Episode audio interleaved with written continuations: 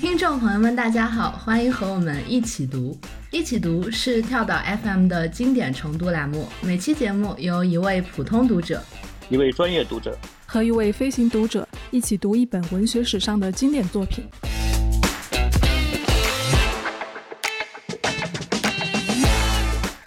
维诺说：“经典是那种每次重读都像初读那样带来发现的书。”我们越是道听途说，自以为懂了，实际去读的时候，就越是觉得经典作品独特、意想不到和新颖。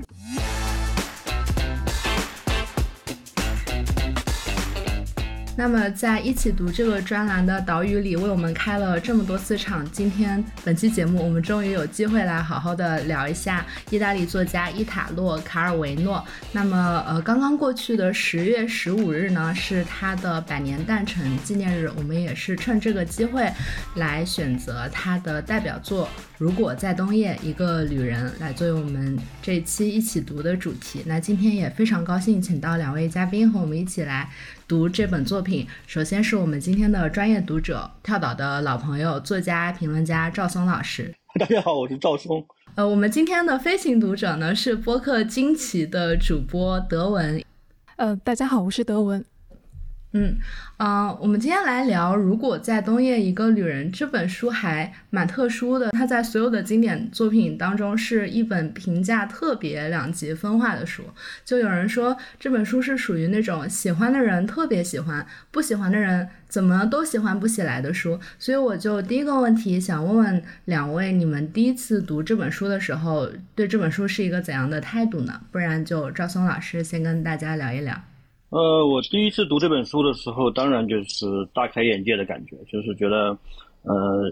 我们知道很多现代小说各种流派创新，那么到了卡尔维诺这里，我觉得才是一个让人有一种看一个大巨大的烟花焰火一样，就是非常的炫目，而且非常的独特，而且确实是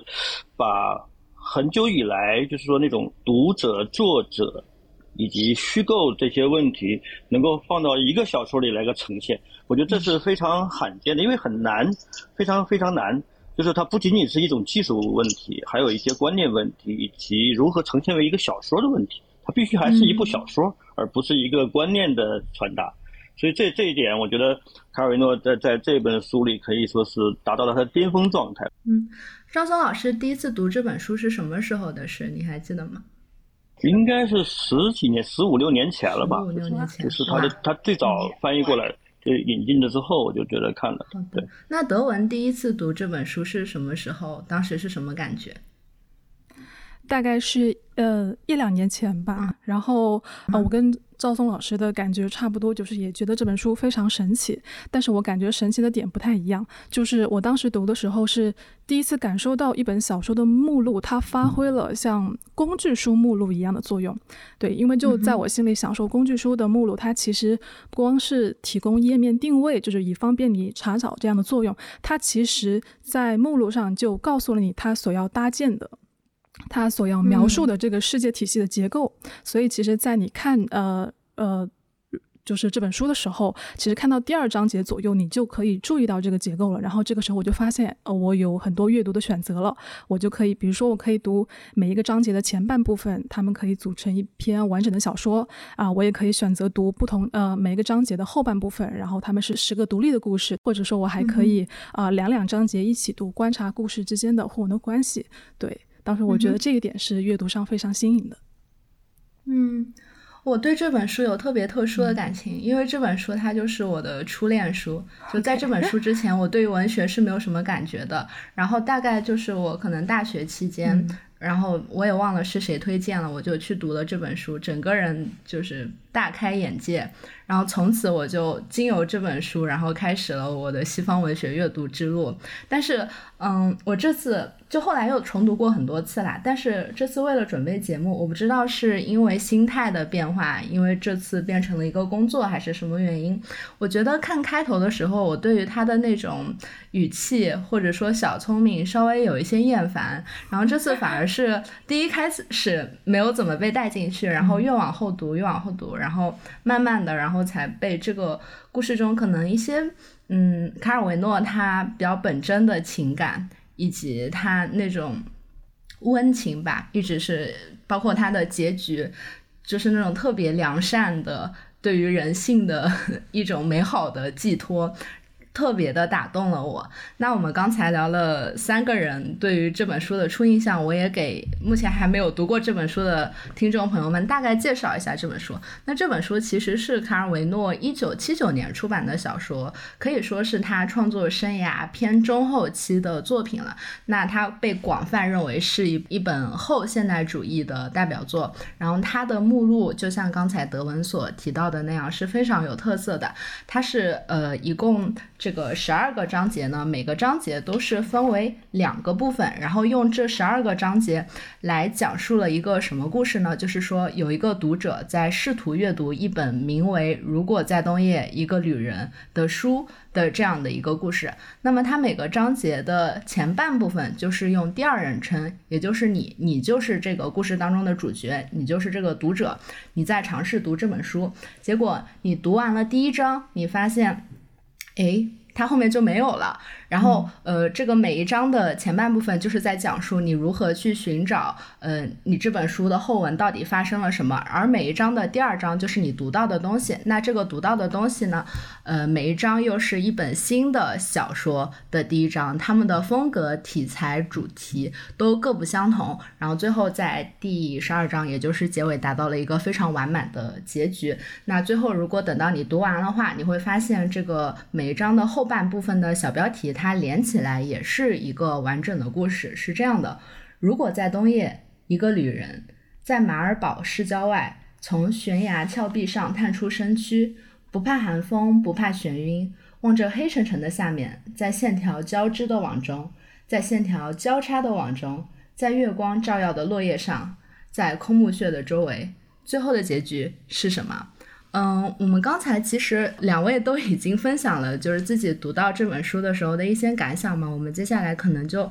比较细的聊一下这本书它为什么吸引我们，以及为什么有些人他对于这本书他就是喜欢不起来。首先第一个问题想问赵松老师，因为在准备这期节目的时候，我们有提前聊过，我当时。就是在两本书之间纠结，一本就是我们今天讨论的这本书，还有一本是卡尔维诺偏早期的作品《树上的男爵》。当时赵松老师是强力推荐了《如果在冬夜一个旅人》。刚才你也听到，您觉得这本书是卡尔维诺的巅峰之作呢？呃，所以就是为什么您会觉得这本书相比《树上的男爵》或者是其他他也很有名、很受欢迎的作品，比如说《看不见的城市》，就他能最能体现卡尔维诺他作为一个作家的特色呢？呃，这样的就是卡尔维诺其实的小说，呃，每一本都不一样，这风格写法都都都不一样，而且可以说在整个现代作家中，像他这样的一种变化多端，然后不断的去探究不同的领域的这种呃作家，其实也很少见。那么，呃，但是到了这本，如果在冬夜一个旅人，就到这本的时候，我觉得他是在思考一个。关于小说本身的一个问题，就是说，经历过现代小说那么巨大的变革。那么小说还有怎样的空间，以及它还有多大的可能？因为我们知道，就是说，呃，到他写这部小说七十年代末嘛，七九年对吧？出出版的时候，八十年代开始，整个西方的小说被视为一种退潮，就是现代主义小说，包括所谓的呃先锋派啊这些东西。那么到八十年代开始，就是是公认的进入一种退潮的状态。那么所以说，其实，在呃卡尔维诺这本这个呃，如果在东野一个旅人里头，其实。刚好是处在这么一个，我觉得是一个退潮之前的这么一个前夜，那么他发出了一个很强烈的一个一个关于小说本身的这么一个声音，因为因为在那个时候，我们知道，其实五十年代以后一直到八十年代初，其实很多声音关于小说是不是已经死了呀？包括那种过于前卫的小说，把大众都推开了，对吧？只有少数人去阅读。那么，然后他们又是极力的否定传统小说，那么导致就是很多就是评论者就认为是小说死了，对吧？那小说面对电影、电视剧这种新的媒体，面对这种大众传媒，就是好像已经没有太多的生存空间了。那么卡尔维诺在这本书里，我觉得是做了一个非常强强有力的一个回应，就是小说的可能性远远没有穷尽，呃，而且还有更多的更多的空间可以探究。我觉得这，所以这本是我当时我想，我们一定要探讨这本。呃，其他的其实不是不重要，而是这本更能够反映出关于小说本身的一个一个过去、现在和未来的这种，呃，它究竟应该怎么样的问题。嗯啊，关于关于这个，我我也有一点想要补充的，就是在刚才呃赵老师他有介绍了，就是这本书创作的一个时代背景嘛，就是我会想到，其实卡尔维诺的这一本书，它一方面是我们会说他的写作方式非常的后现代，或者说他是原小说、超小说，但是另外一方面，我觉得卡尔维诺在这个书里仍然坚持了他一贯以来就是要写故事的那样一种传统。我觉得我们可以优先提到一下，就是这本书的阅读体验是跟《一千零一也》。有非常强的一个关联的，尤其是第六章节前半部分有一个小的故事，就是那个翻译马拉纳，他向那个苏丹国王。提出了一个呃，提出了一个方式，因为就是他要缓解苏丹王后的一个情绪，然后因为这个苏丹王后非常喜欢看书，所以他们想说，那解决问题的方式就让他不停的看书就好了。然后这个马拉纳他就提了一个非常符合东方文学传统的战略，就是在小说最精彩的地方终止翻译，然后开始翻译另外一本书，对吧？所以他其实，在第六章节的前半个故事里面，就是提到了一千零一夜，然后其实也是暗示了，就是如果在冬夜这本书的这个模式，但是我觉得这本书。跟呃一千零一夜的联系不在于结构上的嵌套，我觉得卡尔维诺在这里特别强调的就是，呃一种新的故事在不断的繁殖出来的这种感觉，以及他呃以及卡尔维诺在前言里面有提到的，就是这种被迫中断，然后要持续等待结局的这样一种传统，而这样一种传统是一种呃一直以来的口头文学或者说是民间文学的传统，所以我觉得如果我们回顾。卡尔维诺整个就是不同时间段的写作，比如说他呃收集整理意大利童话，到他在一个充满比较科幻色彩的宇宙奇趣这个本子里面，他写了一种就是新的神话。到这本就是中后期的卡尔维诺的创作，呃，他写了一个就是后现代的故事，但是我觉得他也一直提到，他说他这本书里面阅读的非常中心，其实是传奇小说，也就是民间叙事里面常有的这种模式。所以我会感觉，不管是新现实主义寓言啊，还是后现代，这些其实都是卡尔维诺去尝试去表达的工具。他依然是一直不停的在通过这些工具去讲故事，而讲故事一直以来就是文学的。作用，所以我个人感觉这本书就是，即便它在结构或者说是写法上，呃，非常的新颖，但它仍然一贯的体现了卡尔维诺想要去尝试的东西。对，我要补充两句，就是说，其实我们国内特别喜欢谈到小说，说你要把故事讲好，要会讲故事。其实这里我觉得有一个很大的一个一个含糊的东西，就是说，要知道叙叙事这门艺术从最古老的时期。荷马史诗开始，一直到现代小说，其实已经发生了很大的变化。就是说，呃，现在的我们说讲故事，已经不是传统意义上的讲一个故事，讲人和人和事儿，不是这么简单。你从卡尔维诺这本小说就能看到，就是现在到到了他那个时代，经过前面那么。大半个世纪的现代小说的探索，其实关于叙事已经有了非常非常新的东西在在在成熟在发展。那么最重要的就是说，是一个叙事空间的构建，就是叙事空间空间就意味着是是涉及到人的意识、人的感官跟环境的这种不断的交互作用所产生的印象。那么他们所构成的叙故事，这是新的叙事。而不是讲一个一千零一夜的故事，就是说，所以我们从从这里看到他在写这些每一个不同风格的这个呃十十个故事十十个小说的开头也好，或者十个短篇也好，其实可以看到他对于这个叙事的记忆的使用是非常丰富的，而且经常会有这种不同的这种感官，比如呃视觉的、听觉的，呃甚至是嗅觉的。还有一些直觉的、联想的这些东西不断的交替出现，所以它这个文本不管你看，其实每一篇都不长，但是读起来就是很丰富，你知道吧？它你其实看完之后，你也不能够复述出一个完整的故事，对不对？但是你就觉得这里有很多的故事，我觉得这是一个一个很重要的一点，就是是我们需要注意的一点，对。嗯，我我也想补充一点啊，就是刚才德文提到说，呃，卡尔维诺可能在早期的时候，然后他有过一段。呃，比如说他编纂了这个《意大利童话集》，然后这里他其实在他的美国讲稿里面，然后对这段时期呃做过一个解释，他是这么说的：他说，如果在我的写作生涯中有段时间我曾受到民间文学、神话故事的吸引，那并不是因为我忠于我们民族的传说，因为我生长的是一个现代的各国人民杂居的意大利，也不是因为我留念童年时代的读物，而是因为我对这些读物的修辞。词与结构，对这些读物的语言的简练、叙事的节奏以及他们的基本逻辑很感兴趣。那其实这个是有一点，就肯定他也是受到了结构主义那一帮人普罗普啊，他们对于民间故事的这个形态结构的影响。但是我觉得卡尔维诺在其中，嗯，就是他不是以一种学院派的方式，然后去。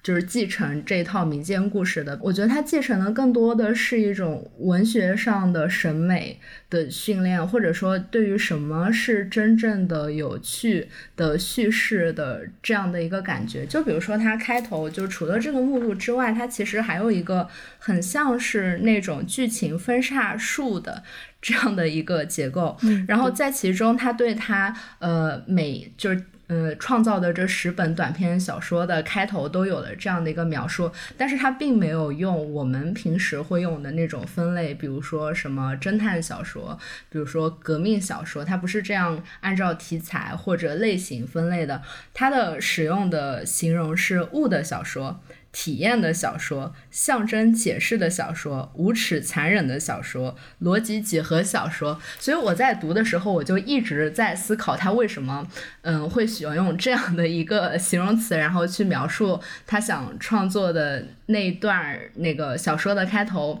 给人的感觉。就我觉得他他使用的这些就非常妙，就是他的小说有一些诗的美感，就他他不完全是。就是按照逻辑进行的，它是像赵松老师刚才提到的那样，是按照联想去推进的。然后，另外关于叙事，刚才赵松老师聊的，其实也部分的解答了我们之前在提纲中提到的个问题嘛，就是关于叙事的魅力到底在于什么？因为当我们提到说卡尔维诺他呃。把这十个故事的每一个都结束在一个情节最高潮的地方，就是预知如何，请听下回分解。包括他使用了很多其实是挺老套的，就是什么男女主人公大团圆啊，或者是呃一开始让一个男的去追求一个女的，然后这个女的不断的逃逸，像这种呃。比较古老的，但是我们是不是真的是因为这种特别基本的元素，可能是从民间传说一直流传到今天的元素而爱上这本小说的呢？还是说，嗯，是因为它的这样一个更加花哨的、更加有形式创新的感觉？就是你们觉得，就是叙事的魅力，它到今天，沿着赵松老师刚才的问题，它到底在于什么呢？我觉得叙事的魅力从古到今，其实有一点可能是就是一个大的呃呃前前置性的这种东西，就是期待的制造和呃期待的呃满足，一般是叙事魅力这么。那么就是制造的这个期待感的延续很重要，对吧？当然，这个这里又又涉及到另一个问题，就是读者的期待，就是读者期待是千奇百怪的，对吧？每个人期待都不一样。这就像说你你你提到。开篇的时候你说这个两极分化的评论，对吧？喜欢的很喜欢，不喜欢很讨厌，那就是必然会导致这样的一个结果，就是说它并不能没有任何一部小说可以满足所有读者的期待，对吧？就是这样。所以说，我觉得呃，尤其是到了像七十年代末这个卡尔维诺这样一本小说出现，我觉得他已经跳出了传统意义上的这种期待的营造和满足，呃，他恰恰就是营造了可能充满可能性和不确定性的期待。但是不提供满足，我觉得这这一点是他就是给我们一个一个很新的一个东西，对吧？而且，呃，当然你从运用传统的阅读习惯来讲，它是很烧脑的，对吧？这个很多穿插不断的插头不断的出现，对吧？没有什么事情是确定无疑的，对吧？什么事情都不靠不可靠，总归会被什么事情又替代。但是又不是那种是反转的式的描述，对吧？这个这个好莱坞电影似的，呃，包括我们现在最流行的这种悬疑剧，都是不断的反转反转。它不是这样的，我觉得它还是在寻求的这种可能性，在这种可能性中去去生发出它新的情节、新的内容。我觉得这是他的魅力所在。换句话说，在他之前，没有任何一部小说、现代小说能够这样去去调动读者和和读者之间产生一种很微妙的一种一种引诱度。我不是不能说互动，我我认为是一种诱动，它诱使着你走向某种可能、某种理解的可能。我觉得这是卡尔维诺很有魅力的地方。对，他好像在指引着你的欲望前进着方向。对对对。而且我觉得，就是在这本书里面，卡尔维诺就是展现出来的一个，就是像文学里面宗师那样一种感觉。比如说，呃，因为叙事魅力其实其实是一个非常大的话题。那如果我们就这本书来说，我们完全可以，呃，从最浅的程度，就从他那十个单独的故事来讲，他的那种感觉，就是比如说他在十本小说里，很明显就是，呃，可能。采取了不同的前人写作的一种风格，然后融会贯通，那种感觉就非常像是呃武侠小说里面的宗师，他把那种各家门派的什么心法剑法全都融会贯通，然后使出来。比如说你可能看那个嗯第八个故事，就是在月光照耀的落叶上，那个是。肯定是非常明显的，就是日本流派的那种风格的小说，但是你却很难想象，就是你看不出来什么破绽，你很难觉得你如果你是第一次看的话，你也许很难发现它是一个意大利作家写的。我觉得这个对读者来说就是一种最基础层面的一种满足，就是你在一本小说里面你看到了如此风格不同、变化多样的一个故事，对。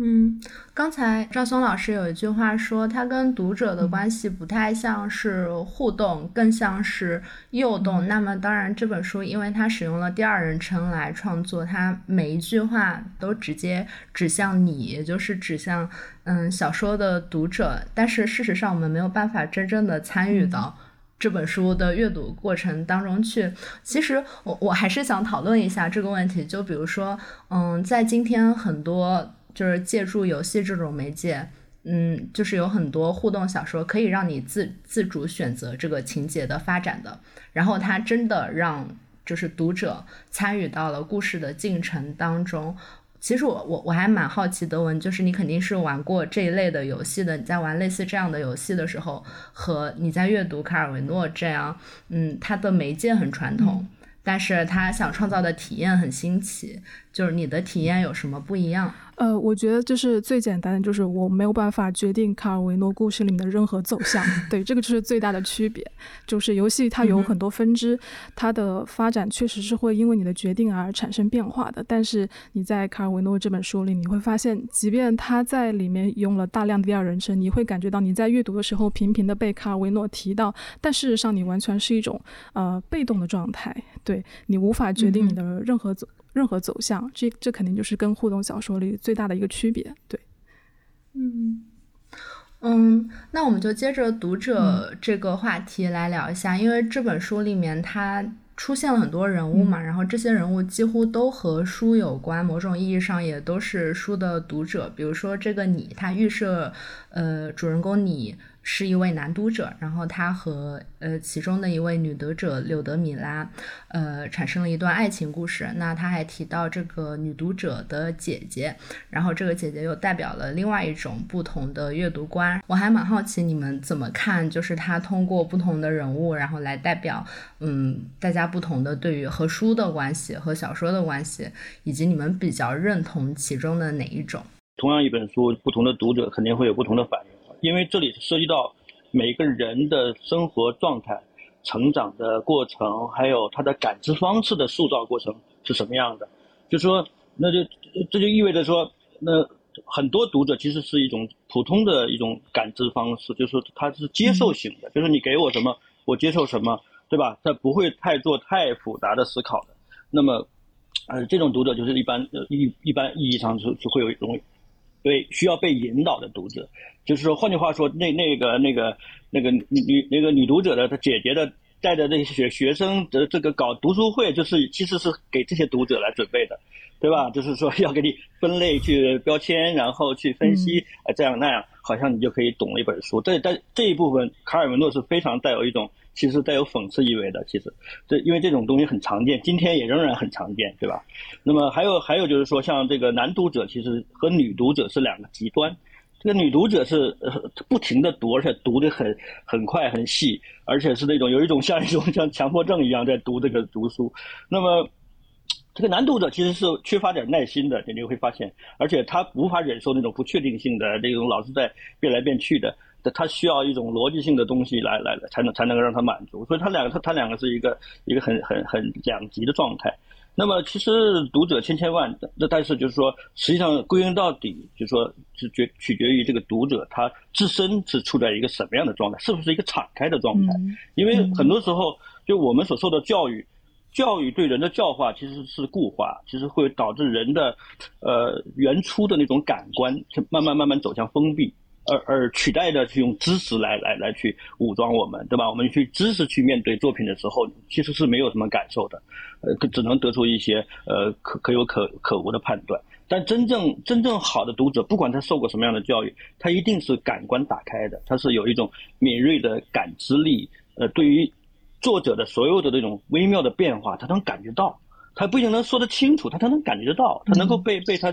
击中。但事实上，我觉得卡尔维诺这样一个带有悲悯之心的这一个作家，他其实更希望就是通过这样一个作品，能够让更多的能够打开自己的感知，能够靠个人的这种这种想象，然后去完成这部作品的体验。对，这是最关键的一点，我觉得，嗯，他并不是在卖弄自己的才能，或者说炫炫技，对吧？呃，满足于一种自我愉悦，不是这样的。我觉得卡尔维诺还是一个对于小说这种东西，他是有很深的这种这种情感在里面的。他不希望小说走向一种僵化，也不希望小说在一种所谓的先锋的状态下走向死亡，走向没有人能读懂。他希望小说仍然能够具有一种，就像《一千零一夜》那样的一种呃魅力，对吧？能够吸引人。去重新去通过小说去感知个人的存在和这个世界与个人的关系，我觉得这是卡尔维诺的非常重要的一个一个意图吧。我说，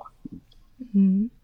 那那呃，延续刚才赵老师说的，就是如果在这种理想的读者，就是那种感官打开的这种读者的存在的呃前提条件下，我觉得卡尔维诺非常想在书中跟读者讨论这样一件事情，就是为什么在他写的这种。呃，体系复杂小说下，你还依然想要去阅读下去，就是在呃，在。每一个章节的前半部分，其实卡尔维诺多多少少就借助了这些呃一些一些描述来探讨这个问题。我就我可以选一些，比如说他可能在一开头的时候就告诉读者说：“你不要期待这本书有什么与众不同的地方。”然后他会告诉你说：“啊，你要当心啊，这是这是我呃这是在吸引你的方法，一步步引你上钩。”然后或者他在中期的时候，他就会直白的告诉你说：“啊，我想写一本小说，呃，它可能是一一本只有开头的小说，然后这个小说主人公。”他会不停，这个阅读的过程会不停的被打断，然后到了中中后期的时候，他又跳出来说，就是你为什么可以被动的容忍到现在这个地步呢？开始的时候，这个探险行动你是充满热情，但是现在你仅仅是听从别人的摆布，所以我觉得这个是特别有意思的地方，就是如果一个读者看到任何一个章节放弃了，那对于卡尔维诺来说，这场跟读者的。对话，或者说他试图探讨的这个问题，就嗯没有什么答案了。那如果是看完这本小说读者，他们就都会成为书中的这个男读者，他们孜孜不倦的追求结尾，然后你发现所有的一切都是在作者的引导下。但与此同时，你可能看完之后，你你对卡尔维诺提出的问题会有自己的一些想法。我觉得这个是卡尔维诺通过他的情节对阅读展现的一个有意思的地方。呃，其实这个可能在前半部分体现的特别明显。我觉得这个，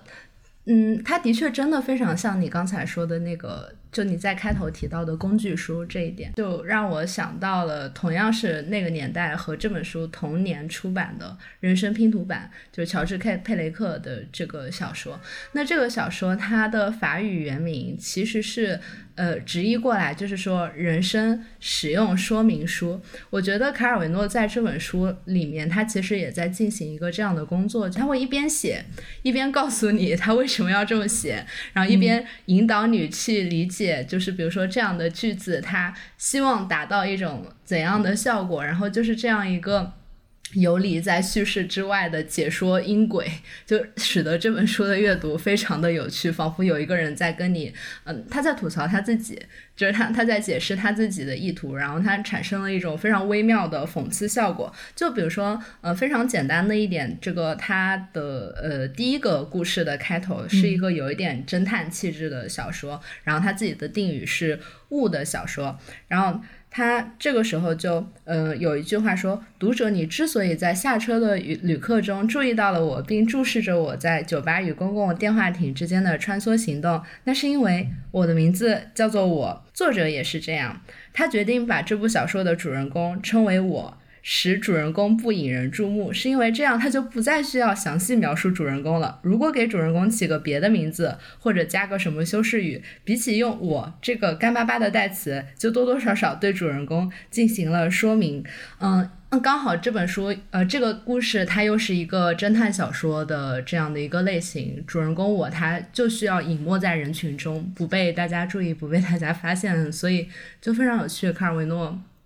在为大家进行一些解释说明的工作。对对，其实我想说的就是你这个，就是因为提到阅读的时候，这是我第二点注意到的部分，就是我觉得他很感兴趣，或者说他其实是在提示读者去在进行阅读的时候，你去是。你还需要去注意，比如说不同流派风格，它会有哪些就是比较有意思的啊？也许可以说是套路写作的这样一些技巧吧。就除了你刚才提到那一点，包括在第一篇里面，他也有说，呃，为什么就是这个打引号我这个主人公为什么这个时候没有进行任何行动呢？因为按照常理来说，这个时候我应该下车，然后呢，可能有另外一个人下车，然后两个人呢，我们我们这两个人无意识相撞，然后我们就交换了一下我们的行李，然后就是这样，故事就可以走走到下一步了。但是。接下来，卡尔维诺他就说啊，这个计划非常理想，但正是因为它太理想了，所以出了一点小差错，你就没有办法实现了。我就觉得他就是这里就是进行一种对套路写作的一些趣味的提示，或者在第二个故事里面，他又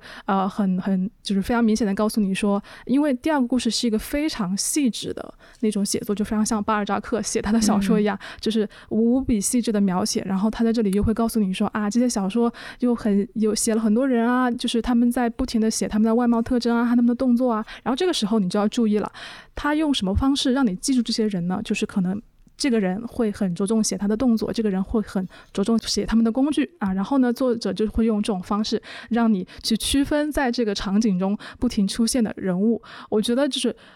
反正我看到就是读这些片段的时候，我脑子里想着啊，就没错啊。我觉得作家很多作家写这类风格作品的时候，他们就是会用这种方法，就是一种。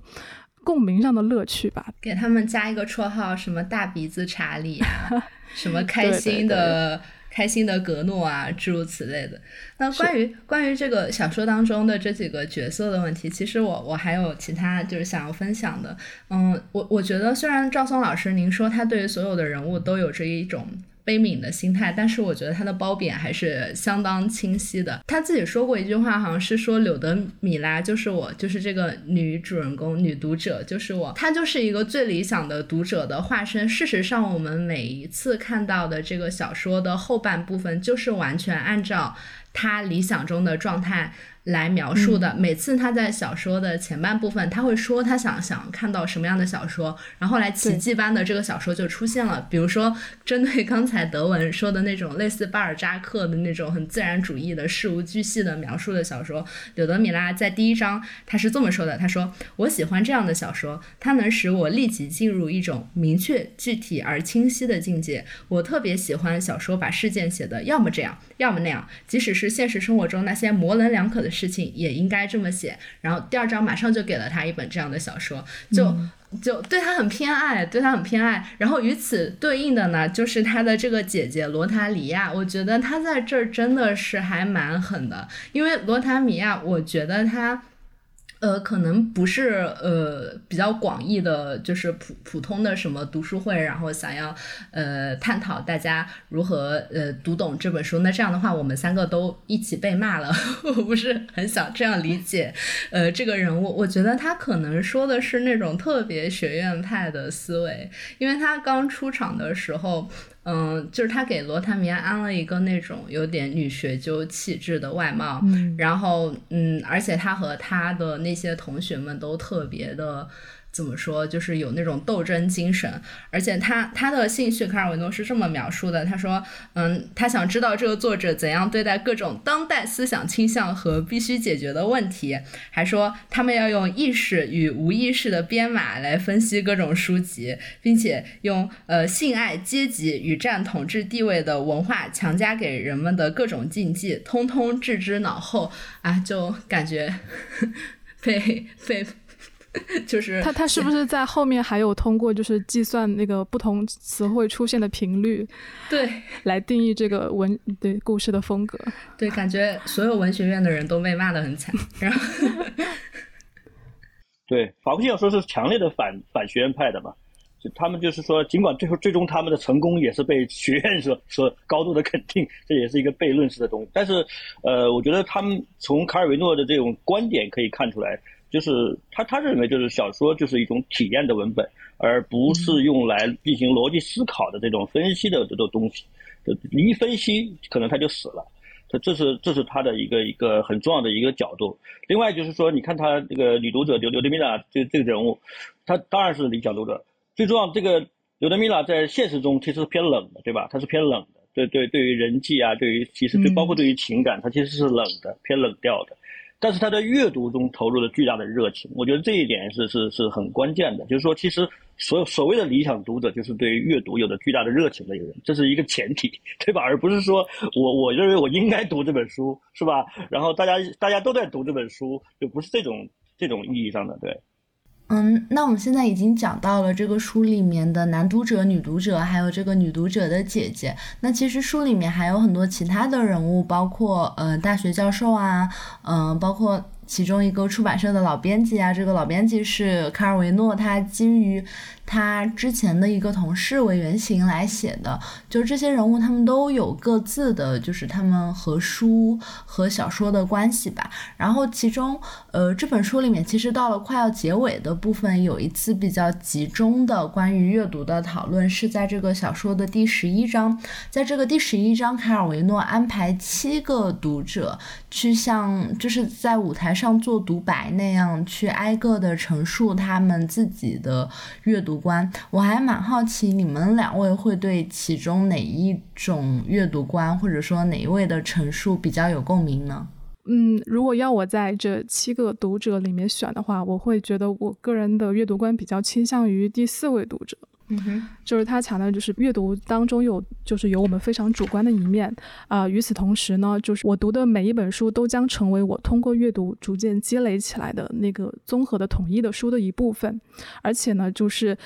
我读的每一本的书都是要与我之前读过的书发生联系的。我觉得这个呃是非常符合我的一个阅读的观念的，包括。包括你，其实可以看到这个书里面的十部小说，就十个故事之间，它其实也是有互相，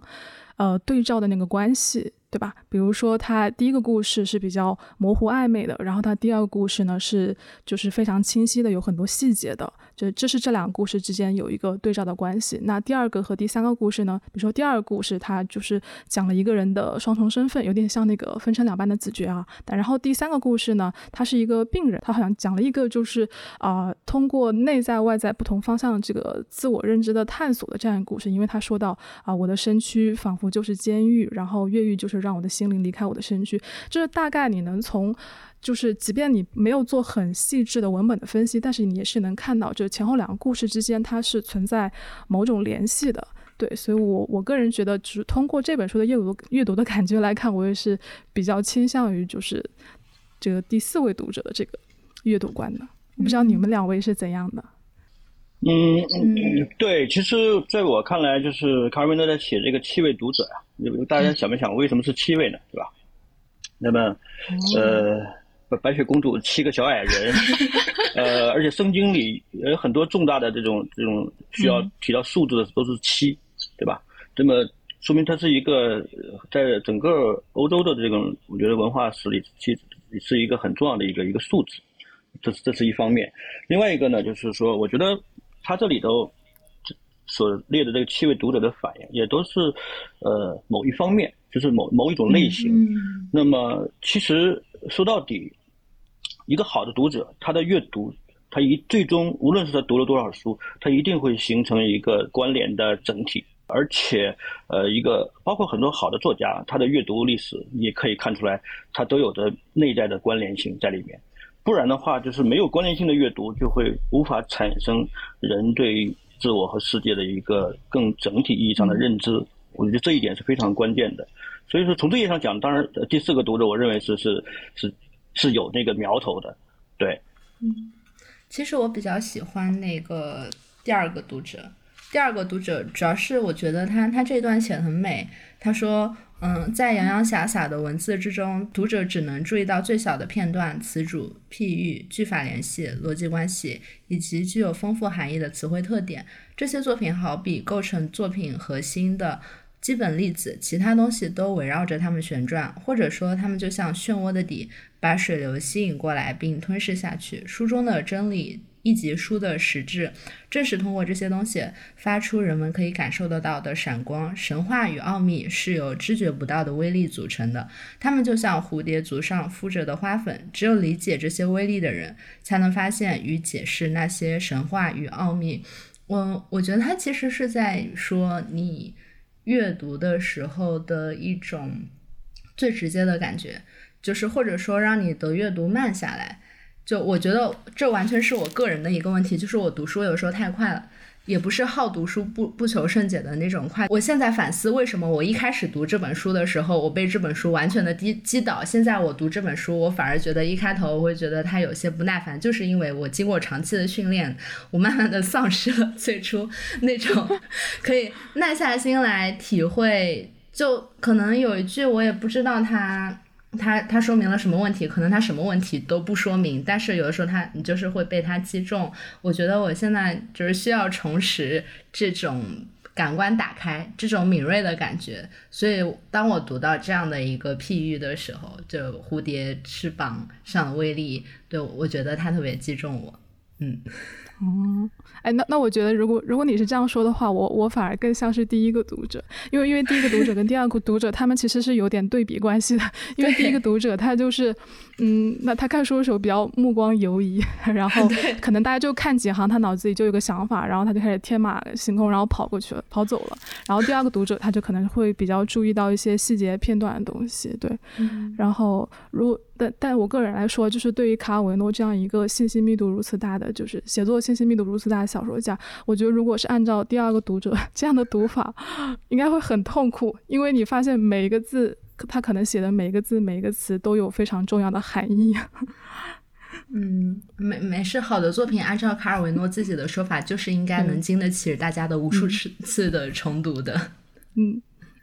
那我们就可能剩下的时间讨论一下这本书可能不那么招人待见的原因。首先是关于这本书是不是。就是像刚才提到的新小说一样，他一开始是为了反击学院派的，但是最后反而是学院派表扬他。卡尔维诺在采访中，他否认过这是一本只符合纯文学读者口味的小说。但是，嗯，你你们觉得他的尝试成功了吗？或者就是借由这个问题，因为这这个问题显然就是有的人会喜欢这本书，有的人也不会喜欢这本书。嗯，就可能我们。可以延展继续来谈一下，就是之前我们提到的卡尔维诺，他真的很想写出一本，就是能焕发叙事魅力或者说故事的魅力，让读小说这件事始终能抓住人的这样的一种欲望。呃，我觉得毫无疑问是成功的，就是这个，就是我，因为我们说一个作家成功，这里头确实是有一些很很具体的，就说这个呃，我们称之为特点的东西存在的。就是说，在他之前没有人这么干过，这是这是第一点，对吧？那么他的写作方式、这种形式，以及他对于小说本身的探讨，还有包括这种将读者作为小说人物的这种使用方式，就是没有人这么做过。所以从这个上讲，那么在形式上，他的独创性可以说是是毫无疑问的。而且在他之后也没有人这么这么去干过。但是他的写作方式很多技很多。观念，我觉得是后面的作家是有影响的。呃，从这意义上讲呢，我觉得卡尔维诺他在那个时代，可以说，我我我我是用一种稍微别人听着可能会比较夸张的说法，就是一称之为这个二十世纪这个小说的最后的一个奇迹，我称之为一个奇迹。对对，呃，还有还有就是说，呃，他在这个小说整个的结构设置，包括每一个文本的这种戏仿一些什么样的风格的时候，我觉得他是非常非常的严谨的，就他不是不是炫技，不是为了卖弄一种自己的独套的发明，而是他有着很深的一种思考。即使是我们一路读回来，带着一种游戏式的阅读的感觉在体验的，但是你最终你会发现，呃，有一种很深的东西在里面流动。到最后的时候，你会发现，到最后那一片的时候，其实还是有很强的感染力的。就说他，因为卡尔维诺他曾经谈到过，他不太，他很很喜欢比弗罗拜，当然他是喜欢调侃讽刺，对吧？会会有一个，但他不，他不会去嘲讽。呃，我觉得这这一点，因为他觉得自己仍然还在努力的向能够达到悲悯的这种境界靠近。我觉得这一点是很重要的，因为正是因为有这样一个悲悯的调子，使得这部小说没有变成一个纯粹的技术的观念的这种的一个一个一个产物，而是仍然涉及到人本身的一些无以描述、无法言说的东西包含在里面。我觉得这是这本小说始终散发的这种永恒的魅力的一个关键点。对，嗯嗯。我觉得就是赵老师说，我觉得对这个问题我没有什么特别想说的。但我想问一下，他是在什么样的场合说，呃，这本书不是只符合纯文学读者的口味？因为我觉得我对他会说这句话还感到挺神奇的。嗯，我是在我生于美洲这本那个他的访谈录合集里面看到的。呃，其实这本书，呃，他。肯定就是不完全只符合纯文学读者的口味，因为它是卡尔维诺的诸多小说当中，呃，可以被称得上是畅销小说的，呃，一本小说。对，然后所以那个呃提问者会问一个这样的问题，那我我我们的下一个问题。同样也是，就是卡尔维诺本人当时受到的质疑啊，就是说，嗯，你写如果在冬夜一个旅人这样的原小说（打引号的）是出于逃避吗？你对叙事技巧的关注是因为意识到文学越来越无法干预现实了吗？那这个当然，我觉得它不是一个针对。如果在冬夜一个旅人这本书的一个问题，它可能更多的是针对原小说这个门类或者说这个类型的一个问题。所谓原小说就是关于小说本身的小说嘛，可能卡尔维诺之外的呃原小说更多的是关于小说的写作，但卡尔维诺他更多的是关于小说的阅读。但无无论如何，他好像和书之外的世界没有那么大的关系，然后所以就会有很多人批评。原小说这样一个门类，它是一个就是不太接地气吧，然后或者是一个放弃干预现实的 一种潮流。嗯，我我还蛮好奇你你们怎么看，尤其是赵松老师，您作为一个作家，你觉得原小说它等同于逃避现实的小说吗？呃，这种说法实际上显然是一种非常简单粗暴的一种一种判断。嗯，因为所谓小说介入现实，其实，呃，最早可能像巴尔扎克这样的作家，可能试图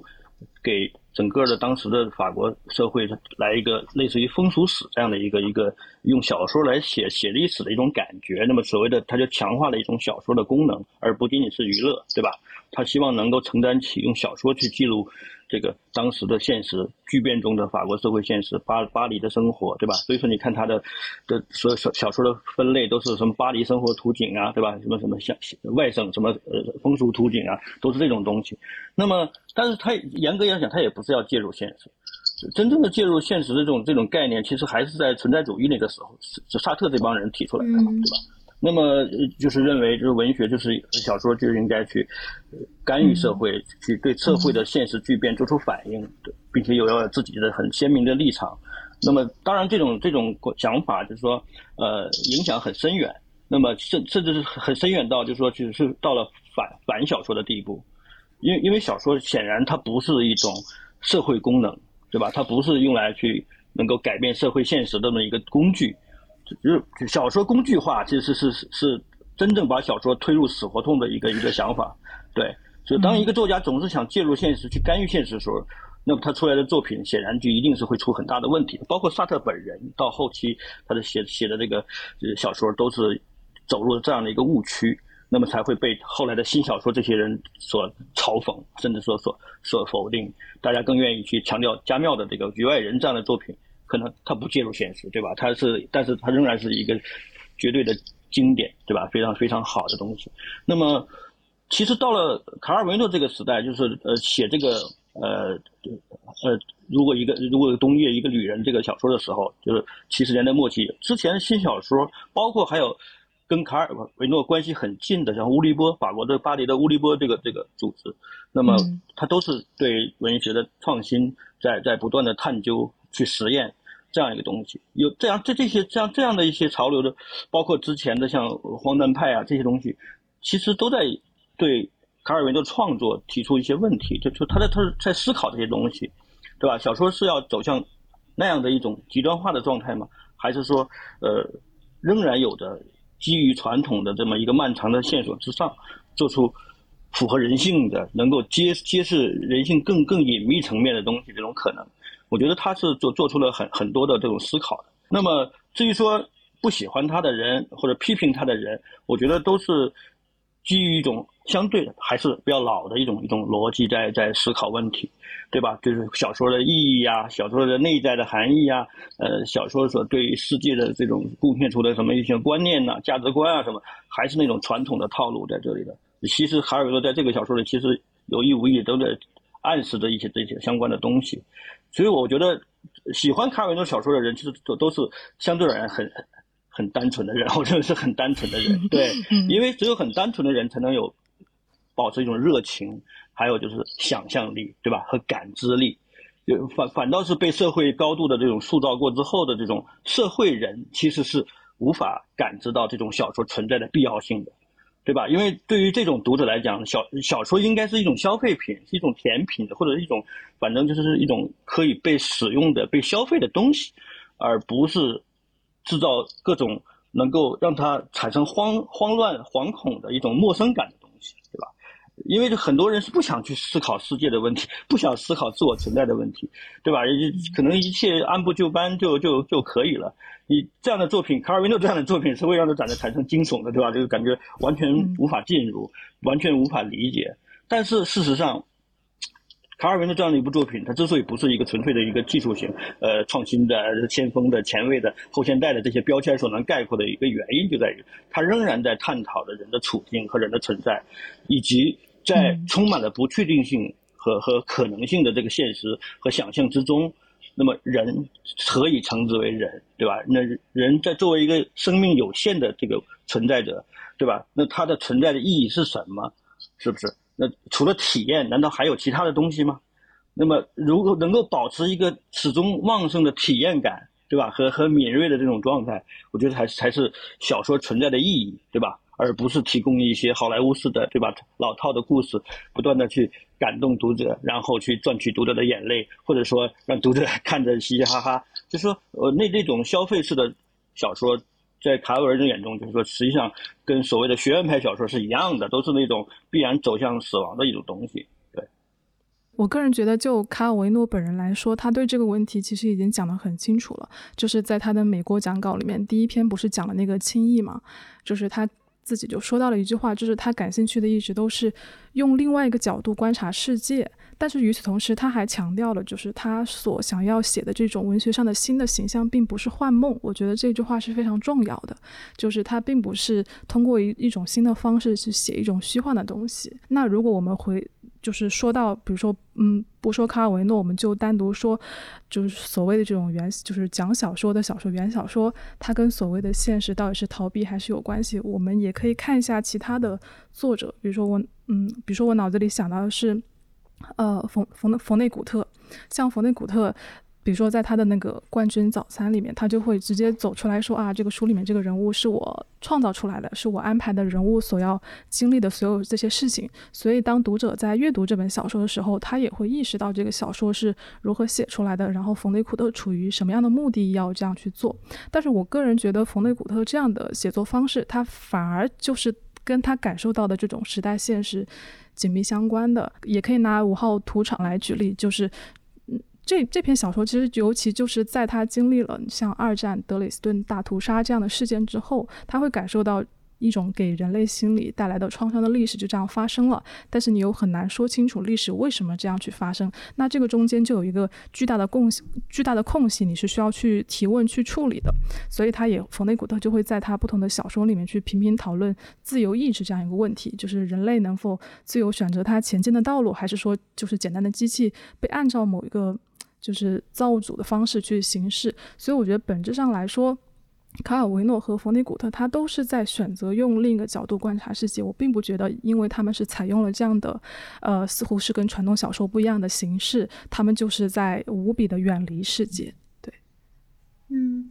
我我有两个点想要补充的。首先，我我我想说，第一个点就是原小说，我们说它是一个非常后现代的标签，但事实上它也没有那么的新。因为我们当我们说原小说很新的时候，我们呃的意思是说，其实呃就是标准的小说是那种作者完全隐没在叙事之后的小说。但事实上呢，如果你跳脱出呃西方现实主义小说的这样的一个门类，你会看到，打比方说。中国人，呃，在听评书的时候，他非常习惯，就是一边讲故事一边评论故事，就这种事情也不是什么很稀奇的。那即使是我们追溯到西方小说的源头，那《堂吉诃德》它本身也是一个原小说嘛。就如果你按照原小说的定义，它也是一本关于小说的小说。那第二个就完全是从我个人的。呃，经历来出发的，就是我觉得，即使这本小说真的和现实完全没有任何关系，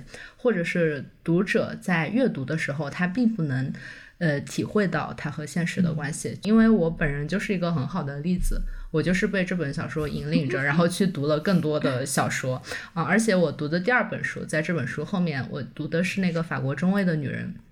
那个同样是一个经常被呃拿来做原小说典范的。事实上，当时我就是被原小说这个概念深深的吸引，我很想知道原小说到底是怎么回事，于是我就去读了一些被定义为原小说的作品。它向你展示了文学这个东西的魅力本身。然后我我觉得就是他在我这个人身上的成功，意味着他一定会在未来在千千万万的读者身上，就是拥有更多的成功，把更多的人带入就是文学的魅力的世界。所以我对这本书和对卡尔维诺的其他作品都是非常非常有信心的。嗯，对，就是关于关于这个问题，其实我还想再补充一下，就是我看到了，呃，一九八一年刊登在《纽约时报》上的一个访谈，就是卡尔维诺本人，当他提到这个小说的时候，他说是 hyper novel，就是超小说，这这样一个词。然后在我在我的理解上，我觉得他就是除了。除除了我们会强调说这个这本书是关于呃一个小说创造或者阅读的小说之外，它其实还是像我之前有提到的，就是它特别强调类似于《一千零一夜》这种啊民间故事传统，它所带来就是这种故事无限的扩散，就是故事不断的生出新的故事，故事在不断增值的这样一种乐趣，就是体会到。这种故事的丰富的这种感觉，呃，我再补充一，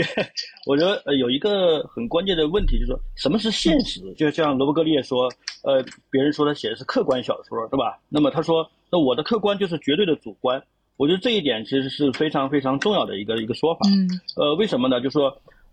我们人在这个世界上，其实真的能区分主观与客观的界限吗？对吧？这个主观和客观的区分真的能那么明确吗？像化学反应一样的去分析嘛，对吧？我觉得这是很很难的。而且，我们昨天经历过的一个事情和我们昨天做过的一个梦有本质区别吗？我觉得没有。但是这些都是现实，对不对？还有一点就是说，小说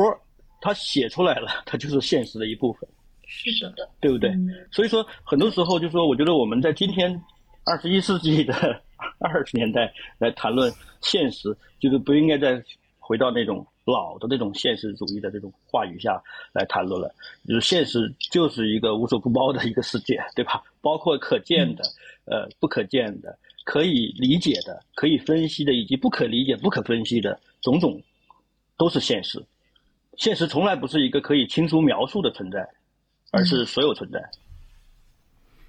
我就补充一句话，就是关于刚才提到小说写出来也是成为现实的一部分，我觉得。这个和卡尔维诺本人他对于书的物质性非常关注的一大原因，其实他在这本小说里，他有专门描述到，就是书的体积是如何侵占了一个人的房间，包括他用裁纸刀裁开，就那个时候就是需要用裁纸刀来裁书的时候那种微妙的感觉，就他是一个真的很爱纸书的人。就是如果大家非要就是特别想要去强调文学作品和现实的关系的话，我觉得我们就可以继续扩展一下，就是。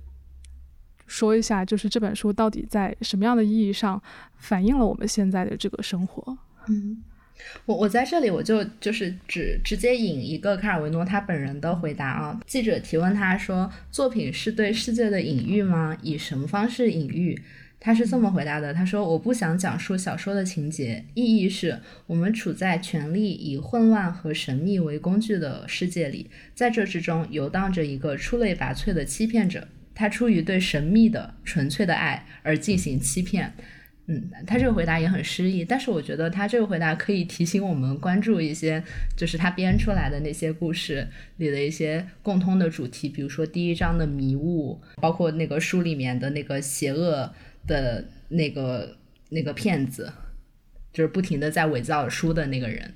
实际上，这个人的名字啊，大家有没有注意到，叫赫尔墨斯·马拉纳。嗯，对吧？赫尔墨斯在古希腊神话里就是小偷的保护神，还有就是诈骗术的发明者。因为这这这一点是是我我我可能会呃更倾向于就是说呃他所创造的东西，就是说呃所有的这种呃资源信息其实是跟现实有巨大的关系的。没没有人能够凭空制造一个小说，啊，跟现实毫无关系的小说不存在，从来没有过。因为因为因为所有人都活在现实之中，对吧？就是像说以前说我们我们我们我们国家曾经提倡说作作家要深入生活，那有人就问：难道我不是在生活中吗？对吧？对吧？就是说，所以说那他怎么可能脱离现实呢？不可能的。只是说他所使用塑造小说之后这种观测方式，这种这种关系其实是是隐含在里面的，而不是一种直观的去去指向某个现实发生的事件，对吧？或者说某段历史，我我觉得不是这样的。因为刚才德文也提到了他的这个美国讲稿当中的第一章轻易嘛，就我们谈到卡尔维诺很难不谈这个问题，就轻易这个概念也是他提出来的，他对于文学所应当具有的几大特质之一。我们或许可以就结合，如果在冬夜一个旅人来聊一聊具体什么是他所追求的这种情。嗯，我我所理解的他的心意，就是当时我在读那个，就是这个美国讲稿，当当时还叫《未来千年文学备忘录》嘛。那么，嗯，呃，他谈到轻易的时候，也是也是非常让我呃非常受启发。就是说，这种启发就是说，嗯，他他不是引用了这个这个，好像是一个呃意大利古古古古古老一点的一个诗诗人，好像是维尔康蒂还是谁啊？就是就他的。面对这些骚扰他的这些贵族子弟，然后他轻松的一跃，越过了一道一道一道栅栏，然后就就消失了。就是我觉得，呃，对于他来讲，就是就是所谓的轻易，就是说不拘泥于所谓的现实的这些问题，就是痛苦啊、爱恨情仇啊，就是说，呃，这这些大家都都已经非常习以为常的这这些东西，而是能够在更广阔的视野下来关照。这个世界和人本身的感知和想象，就是这些东西对他来讲可能更重要。那谈轻易的时候呢，我们就说，可能很多古典，就是尤其是二十二十九世纪的这种这种现实主义小说，其实都是蛮沉重的，对吧？都我们很很难说有一本书是轻易的，因为他们都试图再去解读现实，去是去创造一种能够对应现实、回应现实的这么一个文本。这个人的痛苦、人的困境，对吧？人的这种各种种种的烦恼，都都是呈现出来。然后还有人的这种命运，对吧？悲剧般的命运。那么在卡尔维诺眼中，这些当然也有价值，但是不是全部，而且甚至说只是一小部分，还有很多的可能性在里面。所以说，我觉得卡尔维诺所说的轻易，就是建立在更丰富的可能性的一种追寻。比如说，比动物，动物在大地上奔跑，对吧？那你的地面就是你的一个一个一个空间。那鸟类就可以飞到很高的地方去看这个世界。所以说，我觉得卡尔维诺，我就是喜欢他，称之为他一种一种鸟一般的作家，然后他是可以俯瞰大地，也可以落到大地，落落到树冠上，对吧？他可以不断的变换的观看的角度，就就是这种这种轻易，我觉得是是是非常源自于这样的一种追求的，我觉得。嗯，是是莫言吗？莫言是不是之前说过一句话，说他对于卡尔维诺的这种仰慕，就是大象对飞鸟的仰慕？这差不多是一个这个意思。对对对对，是这样的。对。我我觉得卡尔维诺他自己在美国讲稿里面举的举的那个例子，其实就已经非常生动了。他举了那个博尔修斯要砍掉美杜莎的头的那个例子，就是说你不要去直视他美杜莎的目光，因为美杜莎的目光可以。将人变成，就是看他的人变成石头嘛，所以他利用的是那种铜盾的反射，所以我感觉他的他想表达就是，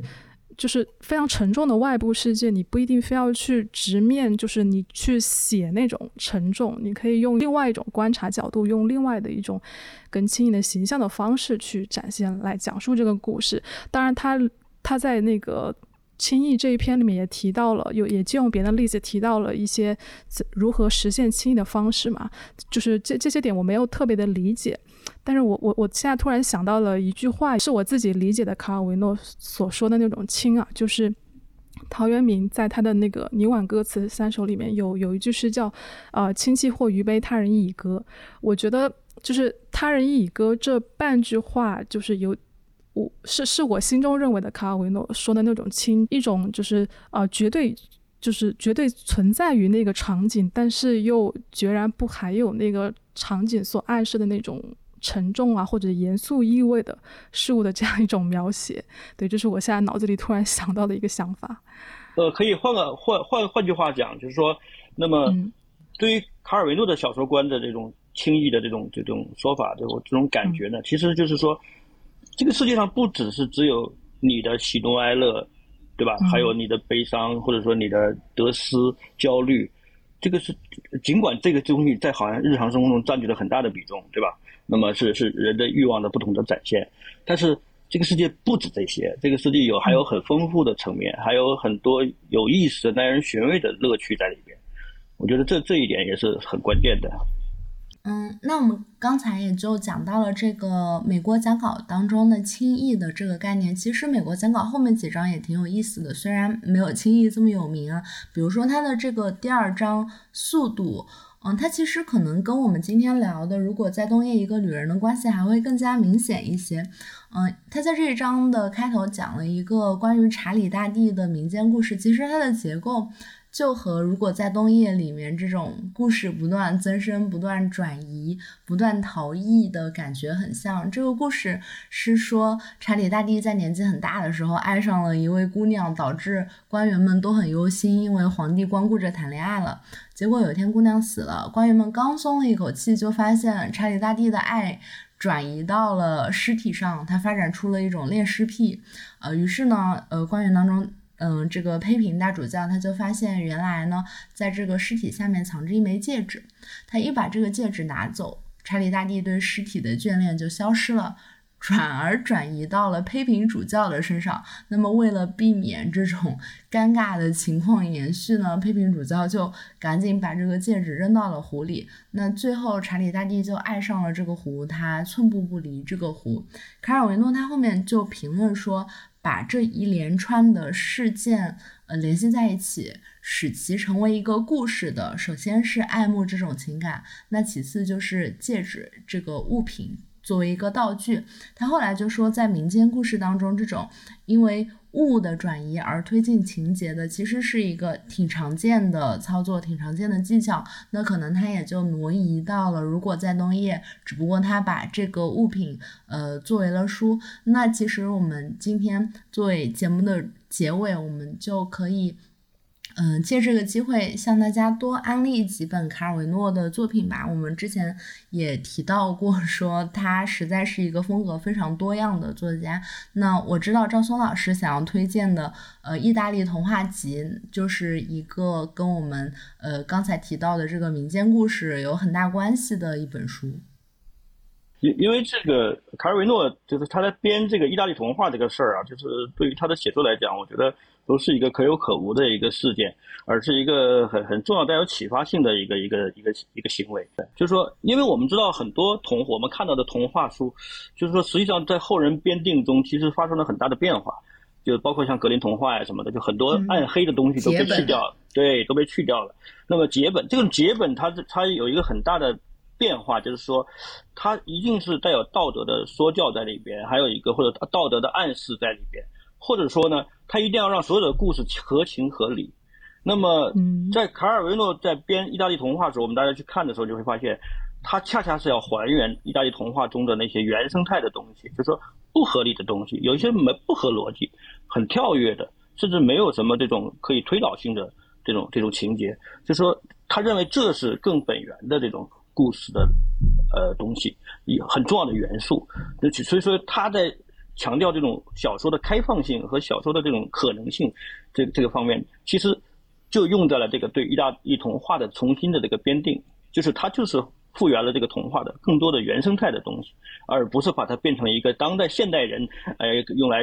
言说道理的这么一个说教性的文本。所以说，这种这种处理，我觉得是非常富有启发性的。即使是说我们看到他他是在修订一个一个文本，但是他的技术性的处理仍然能折射出他在小说方面的很多想法，这很有意思的，很其实是很不是一个儿童读物，我觉得是可以很多大大家都可以读的，对，嗯嗯。首先，童话故事，然后等同于儿童读物，我觉得这就是一个因为中文语境里面才产生的一个误会吧。因为它对应的，比如说英文里面的这个单词 fairy tale，它就是仙子故事或者说精怪故事。安吉拉·卡特编的那一本叫《精怪故事集》嘛，对，它本来也不是就是一定是讲给小朋友听的，或者说在那个年代，大家对于什么是小朋友，呃，并并没有概念，就。是卢梭之后，大家才意识到可能小朋友需要纯洁一点。嗯嗯嗯，德文想推荐哪一本？呃，我想推荐那个《宇宙奇趣全集》，对，这个也是我们在金金奇之前聊过的。就是，呃，这个传奇它是有很多子集组成的，它包含了卡尔维诺在啊不同时期写的一个作品。就是这些作品常常会用一个物理或者天文的定律开头，但是它就是展开了一番呃比较轻盈浪漫的想象。它把人类放置在这个宇宙呃最开始的那个状态，去经历一些神话的故事。那其实，在呃这这部。呃，合集里面呢，就是我觉得他的就卡尔维诺他写作的那种游戏的趣味，在这个宇宙奇趣里面是表现的更为明显的。比如说，他讲一个宇宙诞生的故事，但是这个诞生的故事呢，是是两个人在那个宇宙还很混沌的时候，他就开始打赌。他打赌会有什么原子出现呐？然后包括后面就化学元素、星系还有轨道，都是都是他们打赌的内容。然后他后面又讲了一个宇关宇宙膨胀理论，他就说啊，一开始所有人都是跟沙丁鱼一样，就是挤在一个点上。那空间是怎么样产生的呢？是因为这个时候啊，所有人都特别喜欢的一位女士告诉告诉大家说啊，如果要是我有一间房子的话，我就可以给你们做一顿面条。然后大家跟就开始啊畅想。就是畅想他怎么做面条，然后就在这种想象中，空间这个概念就出现了。所以他这本这本书里的很多故事的开头就是一个枯燥的理论，但是就是你就会他，然后卡尔维诺他就说，就是在这种啊打赌啊，就是呃开玩笑啊打闹的那种过程当中，这个宇宙就渐渐形成了现在的这个样子。当然，就是不是所有篇目都非常容易理解，但是我觉得读完之后，你可以很好的感受一下，比如说他跟博尔赫斯的不同，也许这个可能是跟卡尔维诺他本人的那个植物学的这个学历背景有关系吧。你就会感受到，在卡尔维诺，因为我们今天谈论到了很多结构嘛，就在卡尔维诺他那种呃充满精致呃精致结构的这个文学世界里面，就是携带了一种。怎么说呢？就是呃，干燥的、很生动的热气。我有两个推荐，呃，首先是可能如果听了这期节目，大家真的去读了《如果在冬夜一个旅人》，然后我很想给大家分享我接下来的阅读卡尔维诺的顺序。嗯，我觉得如果你很吃这套的话，你应该也会喜欢他的晚期作品《帕洛马尔》以及呃命运交叉的城堡。呃，我在这里就不过多做介绍了，都是非常有趣的作品。那还有就是译林出版社新出的这一本卡尔维诺的传记《生活在树上》。嗯，在其中，虽然我们刚才提到了卡尔维诺的理想作者刘德米拉是不太想认识作者本人的，但是呢，你还是可以通过这本传记了解到很多卡尔维诺生活中呃的一些。嗯，事实上还是会更加有助于我们对他的作品的理解的一些信息。比如说刚才德文提到的卡尔维诺，他其实是出生于一个呃植物学之家，他的父母都是植物学的研究者，非常著名的学者，而且事实上他们一家都是科学家，呃，只有他一个人从事了文学。然后他对于科学的这种。兴趣好像一股暗流一样，始终涌动在他的这个写作的脉络中。以及卡尔维诺，他其实当了很多年的编辑，这个也是我读了这本书才第一次知道的。这个可能，嗯，也有助于嗯解释他为什么会写出一本像呃，如果在冬夜一个旅人这样有超文本、超小说性质的。作品就他把他自己对于阅读他人的书，毕竟他把他生命中的很多的时光都奉献给了阅读其他人的书的这样的乐趣和他的热爱，都凝结在了《如果在冬夜一个旅人》这部小说当中。对，那个你刚才推荐那个《生活在树上》这本传记画传非常好。呃，为什么好呢？因为这个作者是卡维诺的朋友，也是个作家，也是个很好的作家。那么他写这个传记，我觉得很很重要一点，他是非常节制，就没有过多的去评述，而是但是又不乏深意的去很简练的叙述卡尔维诺的生平。但是呢，而且这里还大量的引用卡尔维诺很多我们目前还没有翻译过来的这些 这些文本，呃，这些呃笔记啊什么的，呃，就是读起来非常的真的让你觉得离卡尔维诺很近，知道有一种很近的感觉。嗯，对，还有还有一点，就我要补充一个，就是一个呃技术上的一个一个东西吧，就是说，呃，其实卡尔维诺在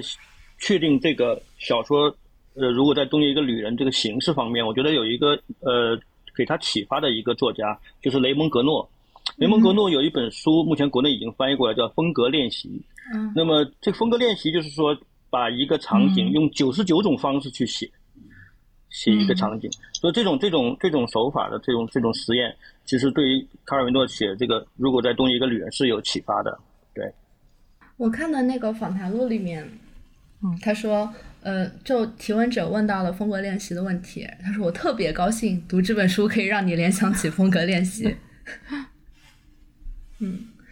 他我我不是很清楚，就是他是不是和乔治佩雷克的私交不如他。呃，就是他和乔治佩雷克也是有私交的，是吗？因为我感觉好像大家聊的比较多的是他和雷蒙格洛。对，雷蒙格洛对他来讲就是亦师亦友吧，这种就是就是其实，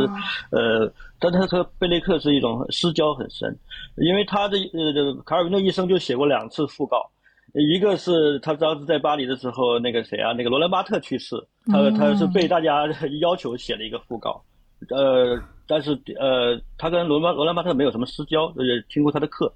那么，但是这个佩雷克去世，